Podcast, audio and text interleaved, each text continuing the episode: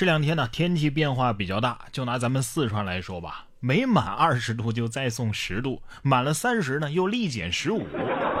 这真是你在三亚露着腰，他在东北裹着貂，咱们在四川呢是一会儿露腰，一会儿裹貂，忙得不可开交。所以，我总算知道四川为什么叫四川了，就是四季的衣服混着穿的意思，对吧？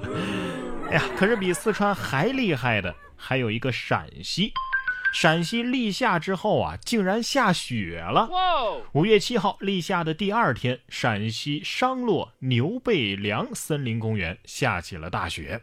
从五月六号开始啊，陕西多地就陆续迎来了降雪。其中啊，秦岭主峰太白山降雪还厚达十五厘米，有市民呢重新翻出了羽绒服穿起来。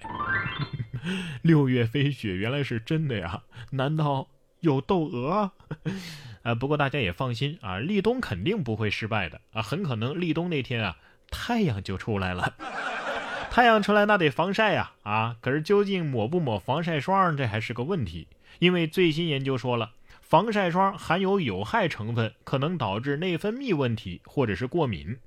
美国医学会杂志五月六号发表了一个文章啊，说常见的防晒霜啊，有效成分需要进一步的检测啊，为什么呢？因为不能确保安全，研究在母乳、羊水、尿液当中啊，都发现了有防晒剂成分的存在。这证明啊，某些成分被人体吸收的水平过高了，而这些成分呢，目前还不能确保安全。所以意思就是，要么你得晒死，要么你得毒死，是吧？反正固有一死，早晚都得死。还是物理防晒比较好啊，直接做物理隔离，比如说。脸基尼啊，是个不错的东西。防不防晒的呢？这还是其次啊，大不了就晒黑一点呗。但是有些本该防雨的东西，如果不防雨的话，那就得淋成落汤鸡了啊！说保时捷卡宴天窗竟然漏水，这不知道的还以为敞篷车呢，是吧？车主担心会不会有安全问题。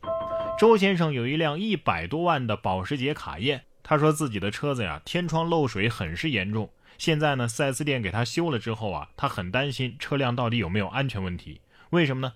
周先生给记者看了一段视频，他一打开后备箱啊，这放备胎的位置是积满了水啊，跟个脸盆似的。哦，我就没有天窗漏水这种担心，可能是因为我没有卡宴的关系吧。啊，对了，各位有不要的保时捷吗？可以拿来到我这儿换脸盆，不锈钢的哟。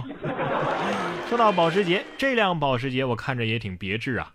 为了向朋友炫耀，男子花几百块钱把二手众泰改成了保时捷。五月七号，哈尔滨一辆保时捷违停被查，可是交警发现这辆车的司机的行驶证上登记的车型并不是保时捷，而是众泰。司机承认自己花几百块钱更换了全套的车标啊，就是为了在朋友面前炫耀。他还被查出酒驾。目前已经被处罚，这就是传说当中的宝石泰，是吧？哎呀，这可能是史上最便宜的普通车改成豪车的案例了，才花几百块钱就买了几个车标啊啊！对呀，买不起车就算了，哎呀，我还出不起国，突然发现自己活得还不如一只猫啊！来看中国小猫流浪记，误入集装箱，他就去了意大利呀。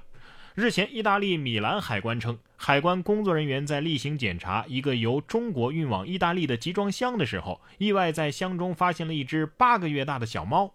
这只小猫啊，可能是出于好奇，趁人不备的时候钻进了集装箱，结果就被锁在了里边，漂洋过海啊，经历了大约一个半月才到达意大利。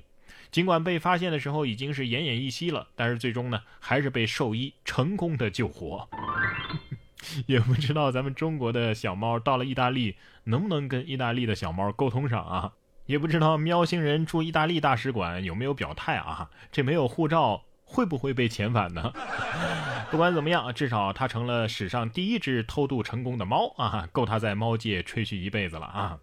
算了，出国也好，豪车也好啊，这些需要太多钱的快乐呢，我暂时还享受不起。但是花几块钱喝点肥宅快乐水还不行吗？现实告诉你，有研究发现，含糖饮料啊比含糖食物更有害，更加容易引起肥胖和糖尿病。新西兰奥克兰大学的研究人员就发现啊，饮料当中糖比固体食物当中的糖更易引起有害代谢变化，导致肥胖和糖尿病等疾病。每二百三十六毫升的能量型饮料啊，就含有二十七克的糖；碳酸饮料呢是二十六克；调味牛奶和甜茶是二十四克。不是都九九六了，你还跟我谈健康啊？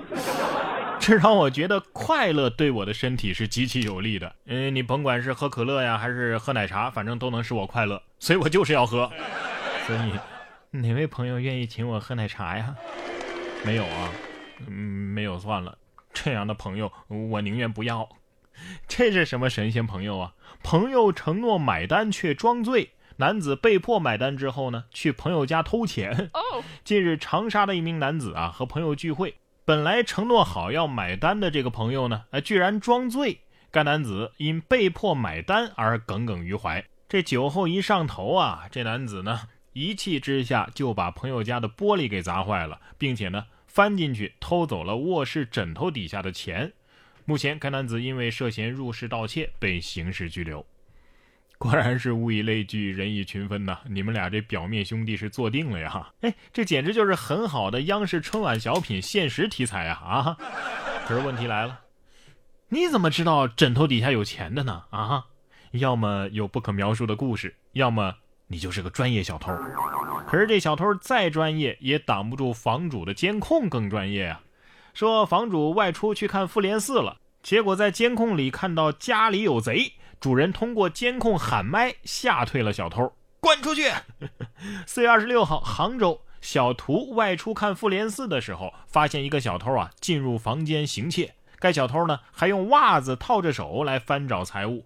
而小图呢，通过监控的麦克风大吼一声“滚出去”，哎，将这小偷啊给吓走了。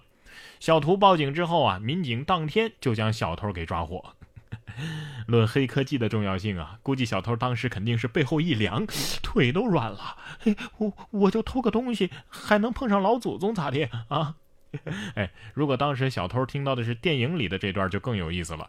我是雷霆之神索尔，我劝你赶紧从我的房子里滚出去，不然我马上飞到你家里，呃，把手塞进你的屁股里去。同样是偷东西，呃，但是这位啊，是我第一次听到能把偷说的这么高大上的。说男子偷鸡，说自己是受到了召唤，要带这些鸡啊脱离苦海。